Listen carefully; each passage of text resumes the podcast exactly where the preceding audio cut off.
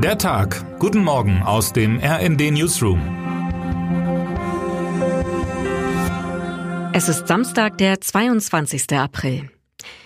Gesehen hat ihn noch niemand. Die einzigen Spuren, Tatzenabdrücke im Schnee und zwei kürzlich gerissene Schafe. Trotzdem steht schon die Frage im Raum, hat Deutschland etwa wieder einen neuen Problembären? So bezeichnete einst Edmund Stoiber den Bären JJ1 Bruno und machte den Ausdruck damit populär. Im Grunde ist aber jeder wildlebende Bär ein Problem, wenn er zu oft Schäden verursacht. Wichtig ist mir zu betonen, dass es nicht nur Problembären gibt, sagte Artenschutzexperte Andreas von Lindeiner im Gespräch mit meiner Kollegin Irene Habich. Gerade in Bayern seien immer wieder Spuren von Bären gesichtet worden. Die Tiere selbst hat aber niemand zu Gesicht bekommen, weil sie sich normal scheu verhalten. Bären hätten eigentlich gar nicht die Absicht, die Nähe von Menschen zu suchen. Wenn vereinzelt solche Tiere auftauchen, handelt es sich meist um junge Männchen auf der Suche nach einer Partnerin. Auch die Bären, die kürzlich in der Provinz Trentino einen Jogger getötet habe, habe sicher nicht aus Mordlust gehandelt. Die Mutter von Gaia, Bruno und ein weiteres Geschwistertier sind wohl als Familie von Menschen angefüttert worden. Durch so etwas verlieren Tiere die natürliche Scheu vor den Menschen, erklärt von Lindeiner. In Europa leben rund 18.000 Braunbären. Der größte Anteil von ihnen streift durch die Karpaten, wie mein Kollege Johannes Christ in seinen Grafiken zeigt. Weil die Bären dort durchaus immer wieder etwa in Mülltonnen wühlen oder in Häuser eindringen, erlaubt Rumänien inzwischen seinen Bürgermeisterinnen und Bürgermeistern, kurzfristig zu entscheiden, ob ein Bär abgeschossen wird.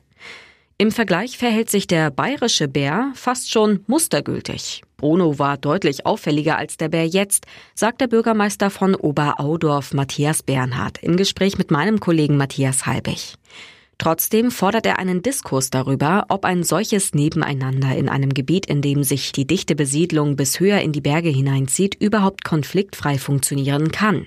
Problematisch sei die Situation derzeit vor allem für die Bergbauern, die nicht sicher sind, ob sie den Almauftrieb wagen sollen. Dass den Bär jemals jemand zu Gesicht bekommen wird, sei jedoch sehr fraglich, sagt der Bürgermeister. Hier ist nur ein einzelner Bär im Umkreis Tirol und Südbayern unterwegs. Den zu verorten, nahezu unmöglich. Ganz im Gegensatz dazu stehen an diesem Samstag zwei ganz andere bayerische Problembären voll im Fokus, zumindest wenn einem der FC Bayern München am Herzen liegt. Denn der allzu ehrgeizige Schachzug des präventiven Trainerwechsels ist nach hinten losgegangen, schreibt Patrick Strasser. Nun stehen Oliver Kahn und Hassan Salihamidzic mächtig unter Druck. Besonders Oliver Kahn wird als Vorstandschef in Frage gestellt. Kann das heutige Spiel gegen Mainz ein bisschen Ruhe in den Verein bringen? Termine des Tages. Streiknachwirkungen 1. Der Warnstreik bei der Deutschen Bahn und anderen regionalen Anbietern hat den Zugverkehr in Deutschland am Freitag lahmgelegt. Auch wenn viele Züge langsam wieder anrollen, werden die Auswirkungen des Streiks auch bei Reisen am Wochenende spürbar sein.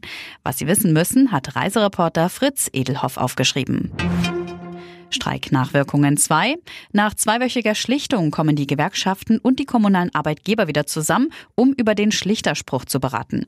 Er sieht stufenweise Einmalzahlungen von insgesamt 3000 Euro sowie ab März 2024 einen Sockelbetrag von 200 Euro sowie anschließend einen Lohnplus von 5,5 Prozent vor. Wer heute wichtig wird. Christian Lindner hat die Wahl bereits hinter sich. Die FDP hat ihn für zwei weitere Jahre im Amt bestätigt.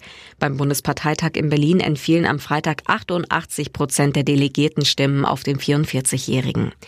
Auf dem FDP-Parteitag, der heute fortgesetzt wird, stehen jedoch weitere Wahlen zum Bundesvorstand und des Präsidiums an. Und jetzt wünschen wir Ihnen einen guten Start in den Tag. Text Anna Schuckert, am Mikrofon Gesa Weber und Eileen Schallhorn. Mit rnd.de, der Webseite des Redaktionsnetzwerks Deutschland, halten wir Sie durchgehend auf dem neuesten Stand. Alle Artikel aus diesem Newsletter finden Sie immer auf rnd.de slash der Tag.